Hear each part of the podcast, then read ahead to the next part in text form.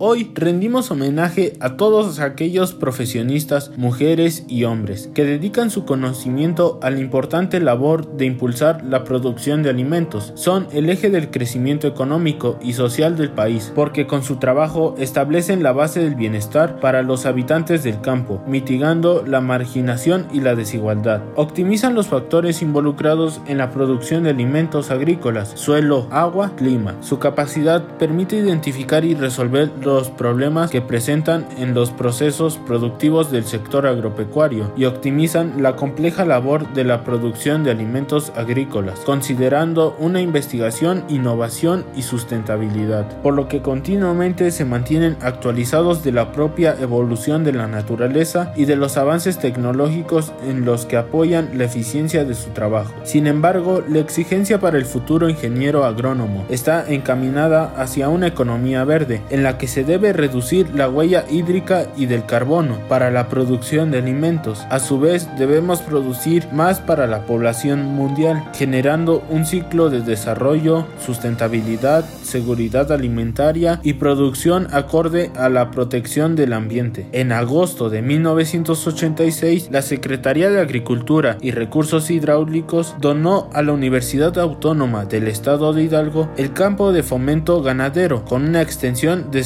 78 hectáreas, ubicado en la ex hacienda de Aquetzalpa, en donde se pensó que era un lugar estratégico para contar con un alto índice de crecimiento agropecuario y económico. Posteriormente, el Honorable Consejo Universitario aprobó la creación del Instituto de Ciencias Agropecuarias el 10 de diciembre de 1986, iniciando las actividades académicas el 18 de enero de 1987, con la perspectiva de formar egresados comprometidos con su población que sean capaces de generar la transformación de la producción agropecuaria de la región. El programa educativo de Ingeniería en Agronomía para la Producción Sustentable surgió atendiendo los indicadores de la Organización de las Naciones Unidas, FAO, y la Organización para la Cooperación y Desarrollo Económico, OCDE, formando profesionales comprometidos con el agro mexicano, mejorando la cantidad ambiental, preservando la integridad ecológica y manteniendo un